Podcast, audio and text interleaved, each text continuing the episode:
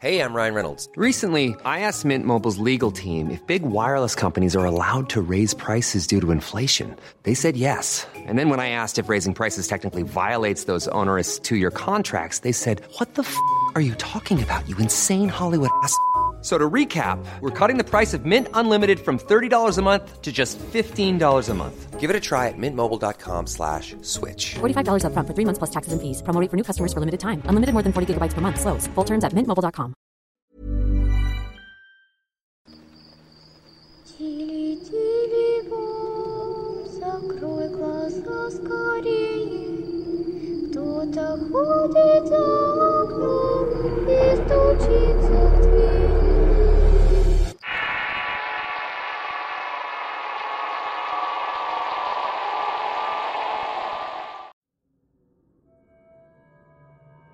Soy de Chile y vivo en la ciudad más austral del mundo, mejor conocida como Punta Arenas.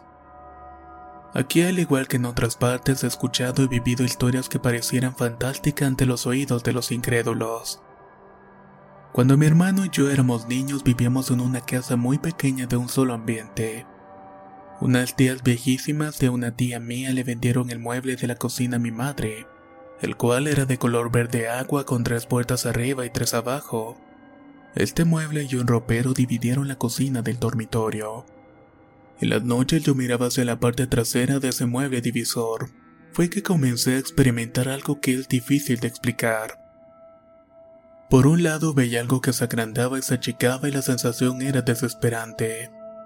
Conjuntamente sentía que afectaba mi respiración como si eso me controlara y me daba mucho miedo. Se lo conté a mi hermano que era mayor que yo pero también era un niño. Para sorpresa mía me dijo que a él le pasaba exactamente lo mismo. Lo único que dedujimos es que eso había venido con el mueble que le habían vendido a mi madre. Esto otro me lo contó mi madre.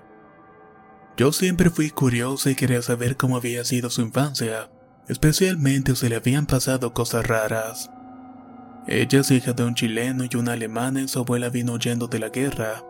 Se asentaron en un pueblo llamado Parua en la novena región al sur de Chile.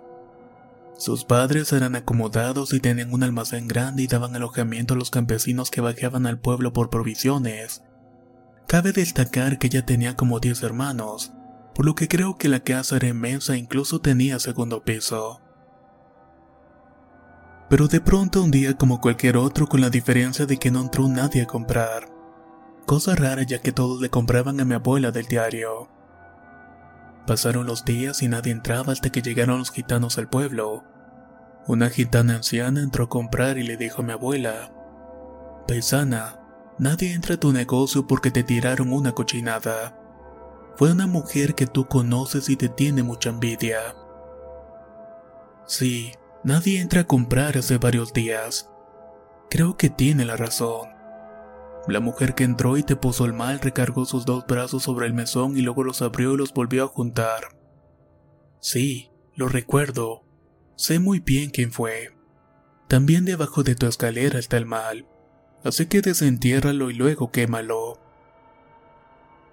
Cuenta mi madre que mi abuela no le creyó esto último ya que la escalera estaba bien enterrada y no tenía abertura por donde le pudiera meter algo.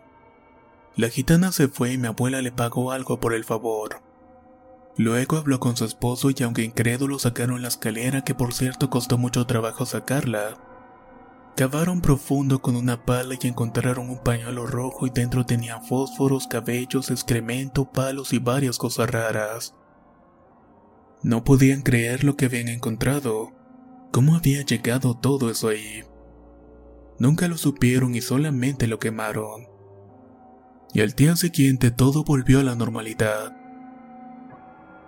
También cuenta mi madre que en ese lugar se hablaba mucho de brujos. Cierto día una vecina le dijo que la señora que frecuentaba a mi abuelo era bruja, así que debían de tener mucho cuidado. Para esto mi abuela era muy celosa y solía escuchar todas las conversaciones y chismes que le llegaban a contar al almacén. Hasta que otra vecina le contó que su marido se la pasaba metido donde la vieja bruja y que le había hecho regalos, mi abuela quedó cachuda y comenzó a darse cuenta que le faltaban cosas en la casa. Un día se decidió y partió a buscar a su marido. Dice mi madre que regresó enojada echando chispas y traía todos los regalos que mi abuelo le había hecho a la bruja, cosas que en realidad eran de su casa. La había golpeado, desamarreado por el suelo y le amenazó que no molestara más a mi abuelo. Por suerte esta bruja no se vengó. No sé si habría escasez de hombres en el pueblo como dice una canción. El hombre casado sabe más bueno. Una víctima de esta bruja le contó a mi abuela que esta le llevó un queso le dijo, le traje el tequecito para que desayune, pero ¿cómo hace ahorita? La vecina le dio las gracias y le dijo que lo haría, pero después se lo olvidó. El otro día, antes que su marido se fuera a trabajar, se acordó del queso y al partirlo adentro estaba lleno de larvas y con un olor nauseabundo. Si la vecina de mi abuela lo hubiera comido, otro hubiera sido el final de esa historia. Después de un tiempo pasó algo parecido, mi madre cuenta que llegó la policía y fueron a ver qué era lo que había pasado. Ellos dicen que los policías llevaban en un frasco un gusano muy asqueroso y raro que le impactó bastante, ya que incluso el tebicho tenía dientes afilados. La policía nunca supo qué era esa cosa, y la vecina a quien le pasó esto le contó a mi abuela que le habían regalado una manzana grande y bien roja. Dice que la persona que se le fue a dejar insistió mucho en que se la comiera, pero ella se acordó de su esposo y lo esperó para compartirla. Por fortuna llegó tarde y decidieron dejarla para el otro día, y justamente al partirla apareció este gusano asqueroso. Espero que les hayan gustado mis anécdotas.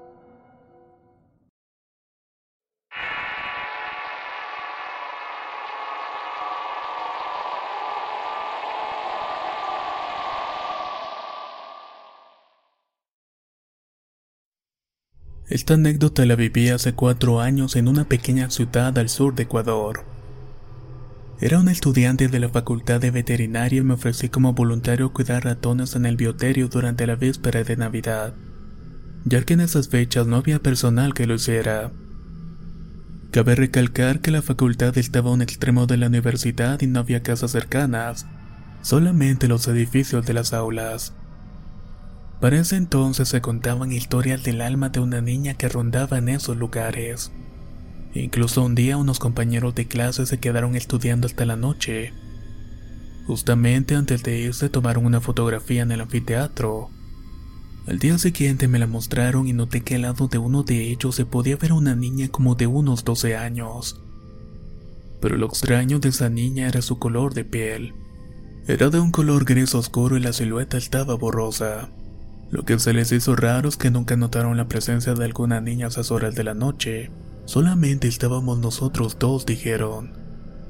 Yo no lo tomé en serio ya que pensaba que era una broma que me querían jugar mis amigos.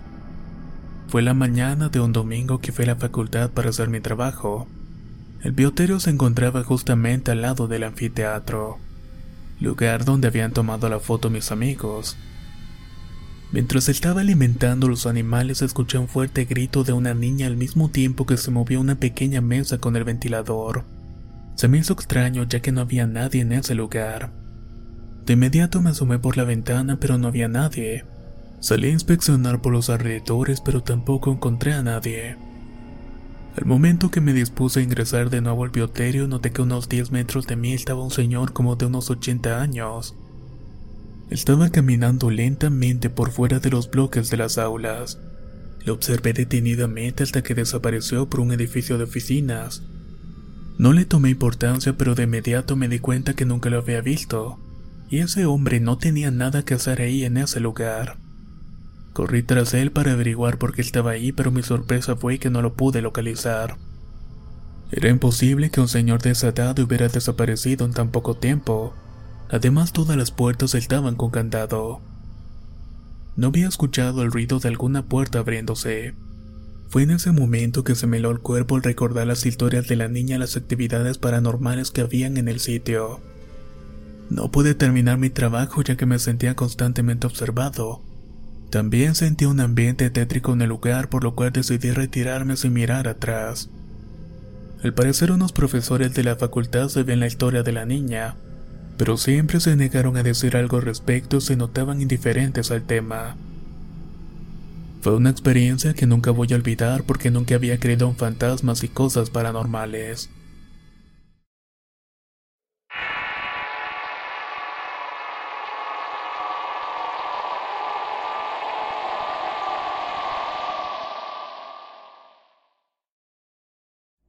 Me he animado a contarles una de mis experiencias aunque aún no contaba con conciencia de lo sucedido ya que en ese entonces tenía apenas unos meses de vida.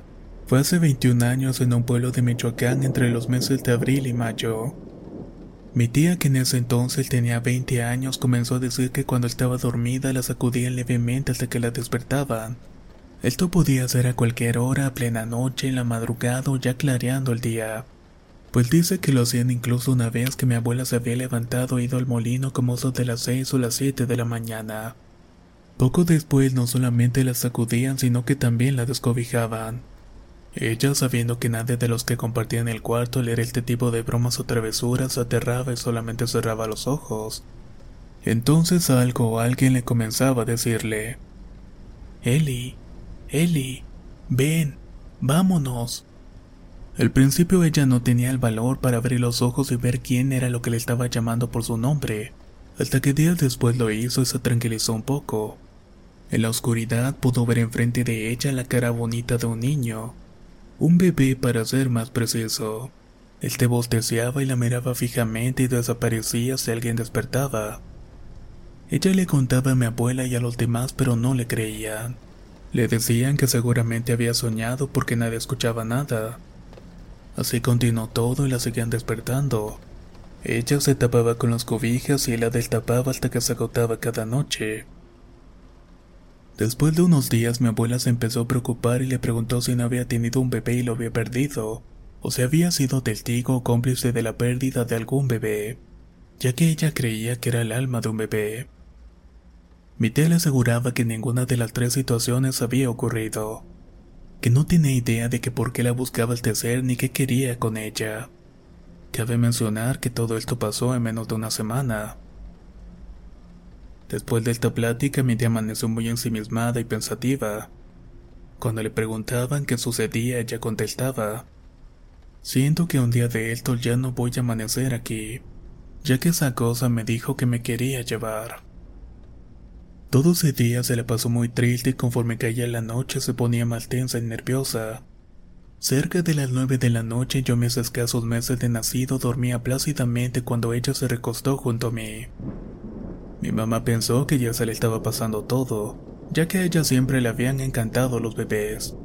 Pero desde que todo había comenzado ya ni siquiera me hacía caso, por lo que al ver que estaba conmigo creyó que ya estaba mejorando.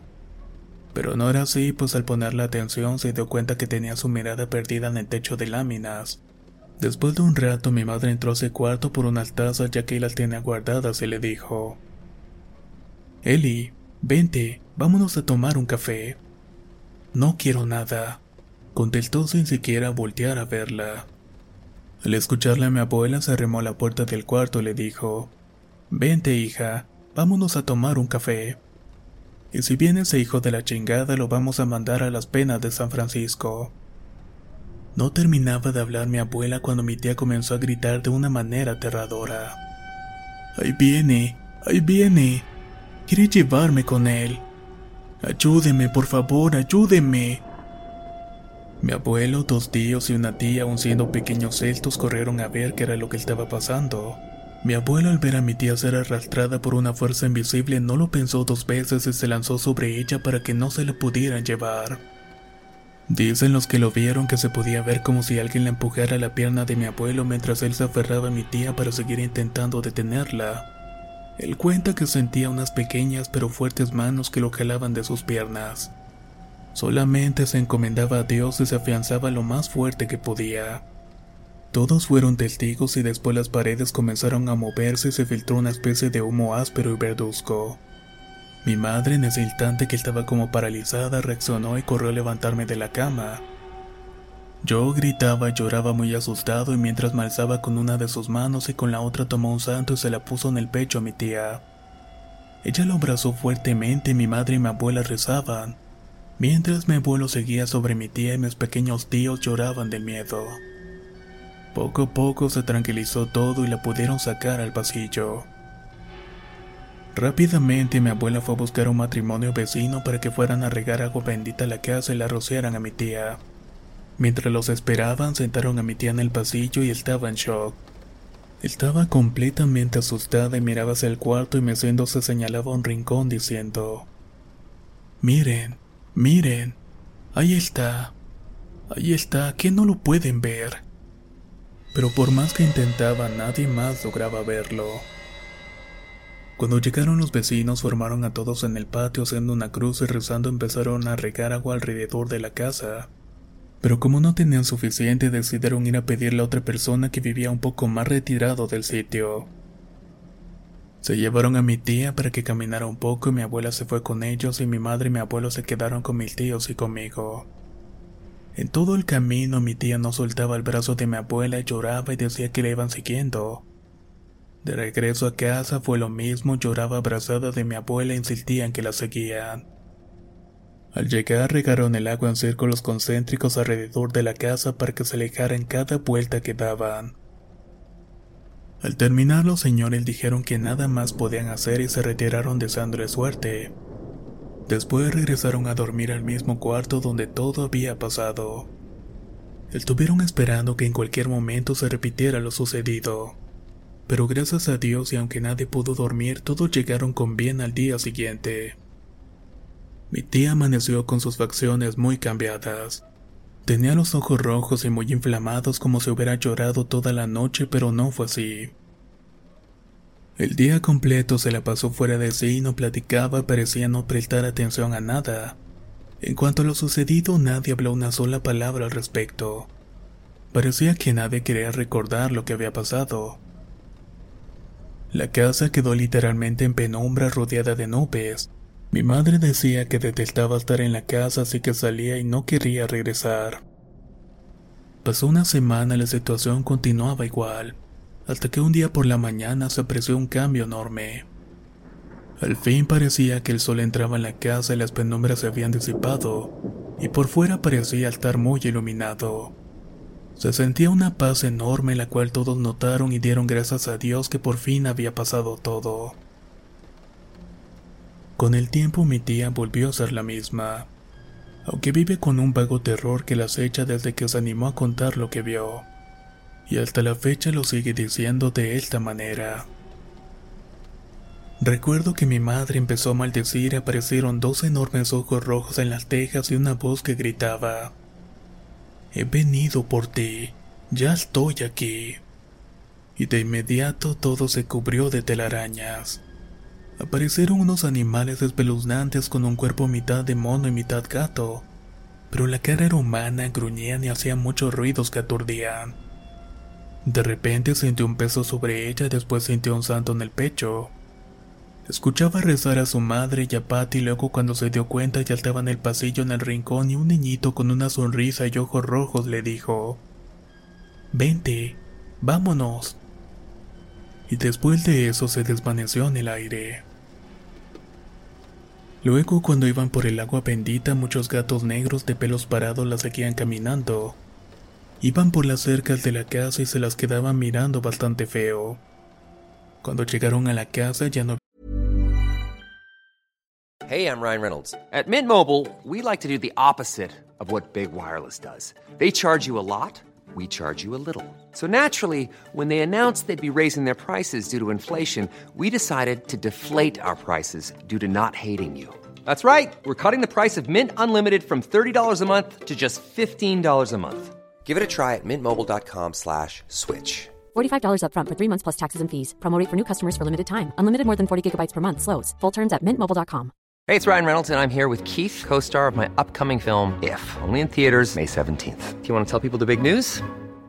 All right, I'll do it. Sign up now and you'll get unlimited for $15 a month in six months of Paramount Plus Essential Plan on us. mintmobile.com slash switch. Upfront payment of $45 equivalent to $15 per month. Unlimited over 40 gigabytes per month. Face lower speeds. Videos at 480p. Active Mint customers by 531.24 get six months of Paramount Plus Essential Plan. Auto renews after six months. Offer ends May 31st, 2024. Separate Paramount Plus registration required. Terms and conditions apply if rated PG. vieron nada, pero sentía que algo andaba afuera. Y así continuó aterrorizada hasta que amaneció. Pasaron un par de días y la noche antes de que la penumbra desapareciera de la casa, unos señores del pueblo iban en su camioneta y vieron a un pequeño niño caminando rumbo a un arroyo cercano a la carretera. Se iba alejando de la casa de mi abuela. Varios afirman haber visto a ese niño, pero nadie coincide con la descripción. no coinciden en la parte en que se lleva vestido o no. Eso sí, llegan a decir que es un niño bastante bonito. Y eso fue lo último que se supo de esa pequeña terrible criatura. Nada más quiero mencionar que años después algunas veces que nos hemos quedado a dormir en esa casa, justamente en el mismo cuarto que pasó todo eso. Mi hermana de nueve años sollozaba y cuando le preguntaba qué pasaba decía que había un mono feo, y siempre señalaba el techo.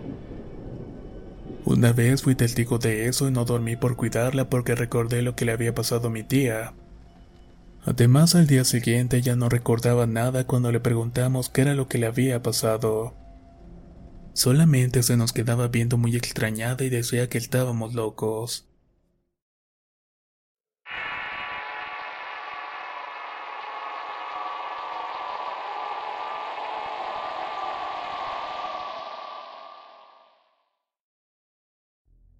Actualmente vivo en Mérida, Yucatán y mi historia inicia cuando estaba a punto de cumplir los 15 años.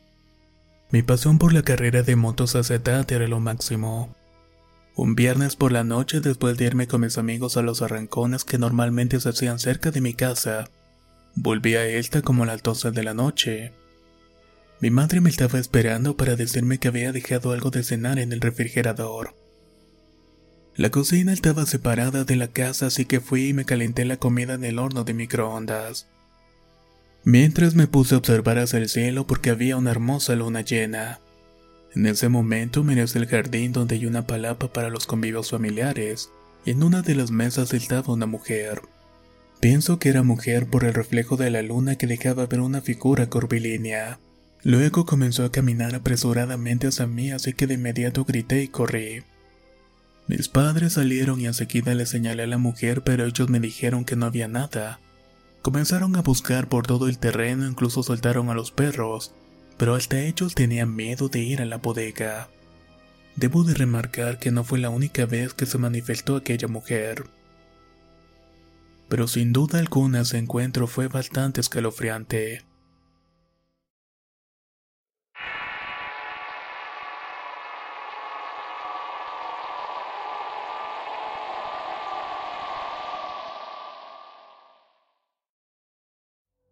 Esto me pasó cuando tenía como 11 años de edad. Vivíamos en una vecindad en Valle de Chalco, México. Todo ocurrió el 27 de octubre, unos días antes del 2 de noviembre. Mis hermanos y yo solíamos jugar a que nos espantábamos y nos tapábamos con las cobijas diciendo, Ahí viene alguien, ahí viene alguien. Y diciendo esto nos tapábamos para suponer que estaba viniendo alguien. Pero todo cambió llegando el mes de noviembre. Mis padres habían salido por la mañana a atender un negocio familiar y nos habíamos quedado solos mis dos hermanos y yo. Toda la mañana transcurrió bien hasta que mi hermano se le ocurrió prender un videojuego. Como estábamos pequeños nos quedábamos viendo cómo estaba jugando, ya que en ese entonces el videojuego se encontraba en la cocina. En ese momento me dieron ganas de ir al baño, y como él te daba hacia la recámara era obvio que pasábamos por ahí para poder entrar. Yo sentí que algo iba a pasar, pero a esa edad no le presté mucha atención. Al momento de pasar por la recámara algo hizo que volteara y giré la cabeza, y en ese momento me quedé paralizado. Abajo de la cama estaba un niño sin cabello con la cara totalmente blanca. Era como si el niño lo hubiera maquillado con pintura de este color. Me quedé impactado y en cambio aquel niño me vio y me sonrió de una forma espeluznante, casi desgarrando las comisuras de los labios. Como toda persona, el instinto hizo que saliera corriendo de la recámara, pero al ver que mis hermanos estaban ahí no quise espantarlos. No quería que saliéramos pues afuera había una tormenta, pero nuestra mala suerte ningún vecino se encontraba en ese momento. Decidí calmarme, sin embargo mi hermano más pequeño notó que venía totalmente pálido, me preguntó qué me había pasado y por qué había llegado corriendo. No me pasa nada, olvídalo, le contesté. Seguí viendo a mi hermano jugar videojuegos y mi hermano menor, como no tenía zapatos, quiso recogerlos de la recámara conjunta. El problema fue que no me percaté hacia dónde iba y no pude advertirle nada de lo que había pasado y había visto. En eso pegó un grito desgarrador y salió corriendo de la recámara y como yo ya estaba asustado no dudé en salir corriendo y contagié a mi hermano que también corrió. Pero al tratar de abrir la puerta no se abrió y la golpeamos, pero esta no cedía.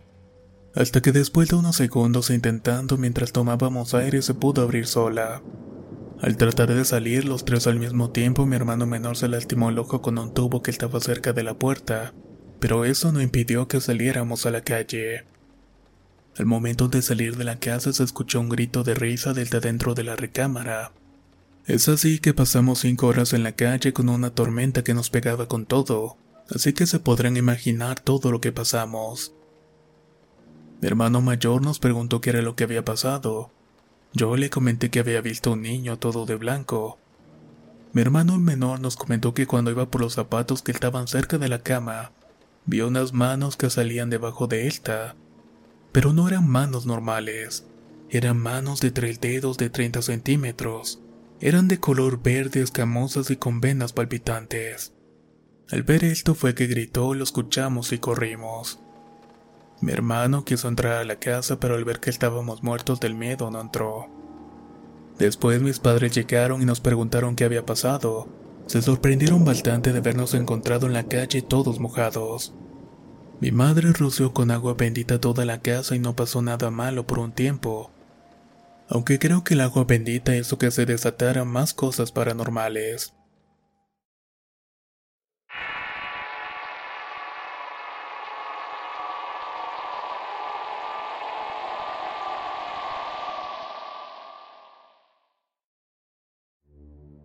Mi abuela falleció y tenemos que ir a México para darle sepultura. Hicimos un camino de alrededor de 13 horas y cuando llegamos nos recibieron mis tías primas Cristian y Catherine. Al rato mis abuelos y mi madre se fueron con la familia y a mí me dejaron con la tía Kristen para que no me sintiera triste. Ella vivía en un departamento en el sexto piso. Estaba jugando, se me cayó un juguete del perro y él fue a traerlo de vuelta. Pero como él no regresaba, tuve que bajar aunque todo estuviera oscuro. En lo que iba bajando me sorprendió un frío terrorífico. Cuando llegué abajo no se veía nada y el perro estaba con el juguete pero no se podía mover. En eso escuché el ruido de la puerta principal del edificio abrirse. Volté por el miedo, pero no se había abierto y en cambio había una figura femenina resplandeciendo en la oscuridad. Era de un blanco bastante brillante, pero no se le veía la cara porque estaba cubierta con el pelo. Me dio muchísimo miedo y aunque no se le notaba la mirada, su cuerpo decía que me estaba viendo fijamente. Me alarmé más al darme cuenta que estaba flotando y no tenía piernas. Quise correr, pero las escaleras se encontraban a un lado de donde ella estaba, y la otra subida estaba dando por un pasillo estrecho que estaba completamente oscuro. Con todo el coraje que junté, agarré el perrito y pasé corriendo lo más rápido que pude al lado de esta. Al pasar a su lado sentí un frío bastante fuerte y esto hizo que corriera mucho más rápido. Tenía miedo de que esa cosa me estuviera persiguiendo. Cuando llegué al departamento cerré la puerta, me tiré en el sillón y mi tía al verme me dijo qué era lo que estaba pasando. Yo tartamudeando le dije lo que había visto allá abajo. Ella se asomó pero dijo que no había visto nada raro. Me dio una sensación de alivio de que esa cosa no me persiguiera. Al final, por tanto miedo que sentía, mi tía se durmió conmigo. Créame que el día de hoy aún recuerdo exactamente la imagen de aquella mujer.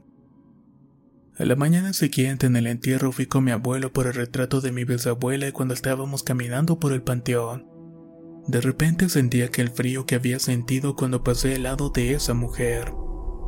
Mi reacción fue soltar el retrato y este se estrelló en una esquina. Cuando acabó el entierro sentí como si me estuvieran observando, y de igual manera fue todo el camino hasta Nuevo León.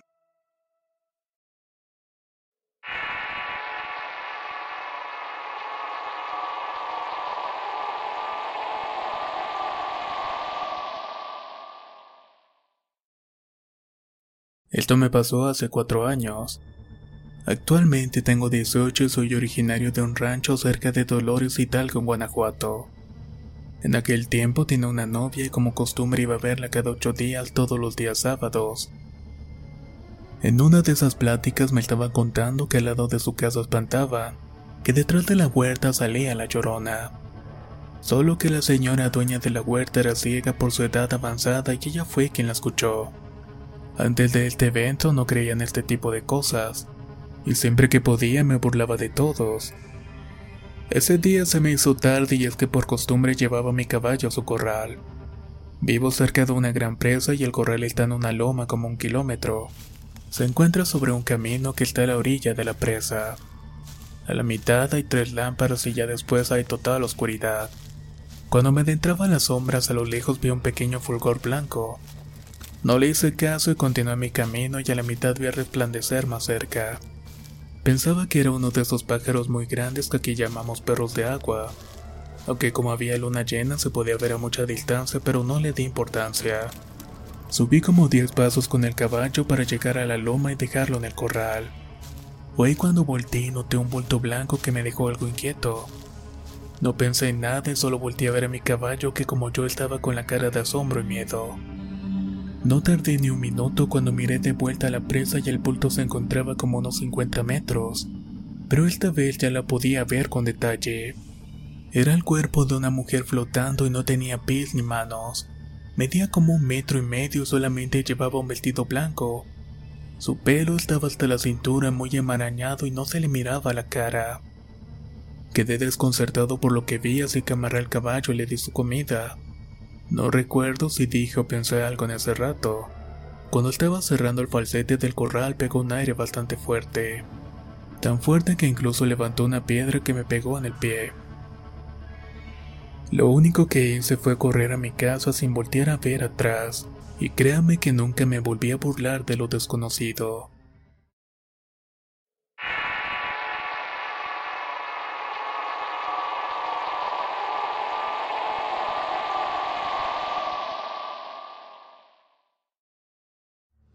Soy de Ecuador y usualmente escucho un programa de radio llamado El terror llama a tu puerta. Esa noche lo escuché con mi parlante portátil que al prenderse tiene una luz azul fosforescente, pero este tiene un defecto por lo cual hay que amarrarle un cable a la antena para encontrar la señal. Todo marchó normal y el programa terminó como eso de la una de la mañana como siempre.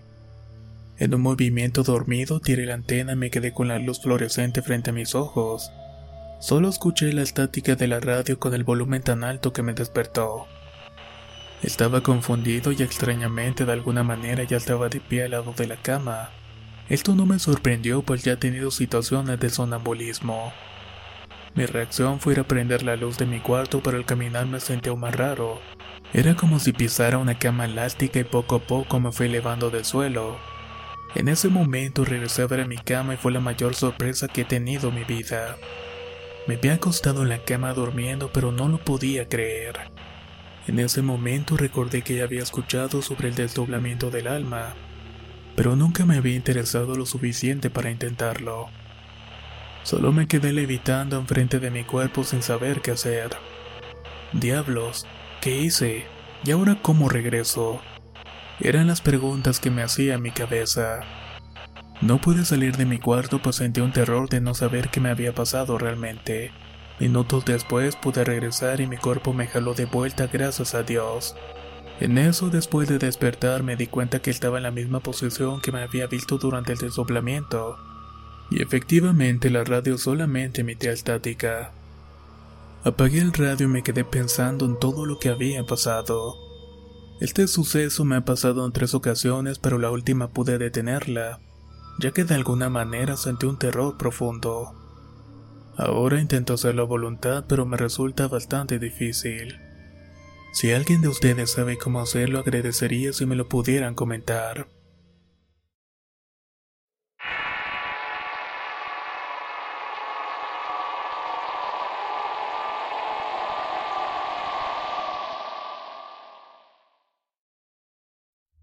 Quiero platicarle dos historias.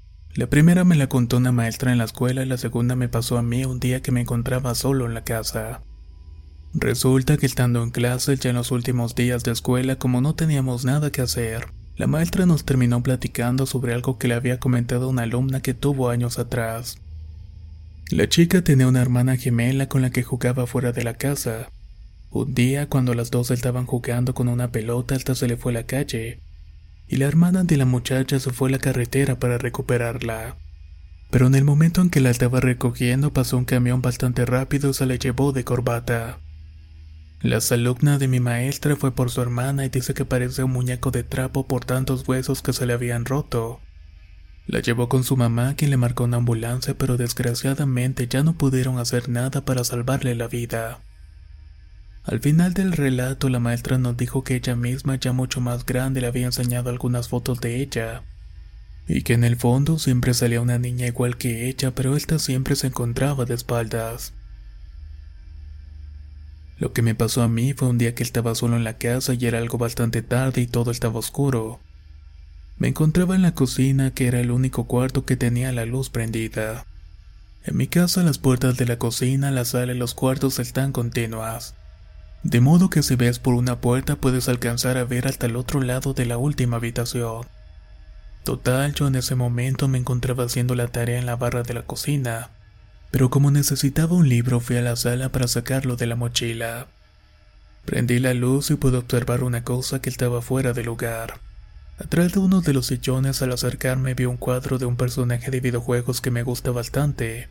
Supuse que sería algún regalo de mis padres o mi abuela. Cuando salí de la sala y apagué la luz, al poco rato fui al fregador para agarrar un vaso de agua. Volté por la puerta y pude ver dentro de mi cuarto y el de mi hermana estaba el cuadro del personaje. Estaba parado solo ya que en el sitio donde estaba atrás no había ningún mueble que lo pudiera detener. Como me dio bastante miedo, cerré la puerta de la sala y seguí haciendo mi tarea. Cuando mis padres y mi hermana llegaron a la casa me enseñaron el cuadro. Mi papá me dijo que lo había encargado un muchacho que se la pasaba haciendo dibujos del mismo tipo de juego y como sabía que me gustaba bastante le pidió uno de mis personajes favoritos. Ese cuadro lo tengo colgado enfrente de mi cama en la que duermo con mi hermana. Ella a veces ha despertado y me dice que el cuadro tiene los ojos de otro color o la expresión en la cara cambiada. Pero yo sinceramente no le quiero creer. Le conté esta historia a algunos amigos y a mi novio y me dice que posiblemente el muchacho que mi papá contrató estaba metido en algo oscuro pero tampoco les quiero creer a ellos.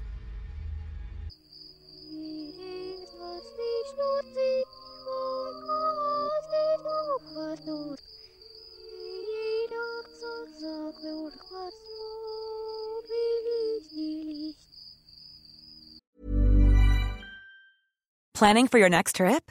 Elevate your travel style with Quince. Quince has all the jet setting essentials you'll want for your next getaway, like European linen premium luggage options, buttery soft Italian leather bags, and so much more. And is all priced at 50 to 80% less than similar brands. Plus, Quince only works with factories that use safe and ethical manufacturing practices. Pack your bags with high-quality essentials you'll be wearing for vacations to come with Quince. Go to quince.com/pack for free shipping and 365-day returns. If you're looking for plump lips that last, you need to know about Juvederm lip fillers. With Juvederm Volbella XC and Juvederm Ultra XC, your lip look, whether it's subtle or bold, can last up to one full year with optimal treatment and no additional maintenance. Find a licensed specialist and see if it's right for you at Juvederm.com today. That's J U V E D E R M.com. Add fullness to lips in adults over 21 with Juvederm Volbella XC or Juvederm Ultra XC. Do not use if you have severe allergies or a history of severe allergic reactions, or if you're allergic to lidocaine or the proteins used in Juvederm. Tell your doctor if you have a history of scarring or taking medicines that decrease the body's immune response or that can prolong bleeding. Common side effects include injection site redness, swelling, pain, tenderness, firmness, lumps, bumps, bruising, discoloration, or itching. As with all fillers, there's a rare risk of unintentional injection into a blood vessel, which can cause vision abnormalities, blindness, stroke, temporary scabs, or scarring. For full important safety information, visit juvederm.com.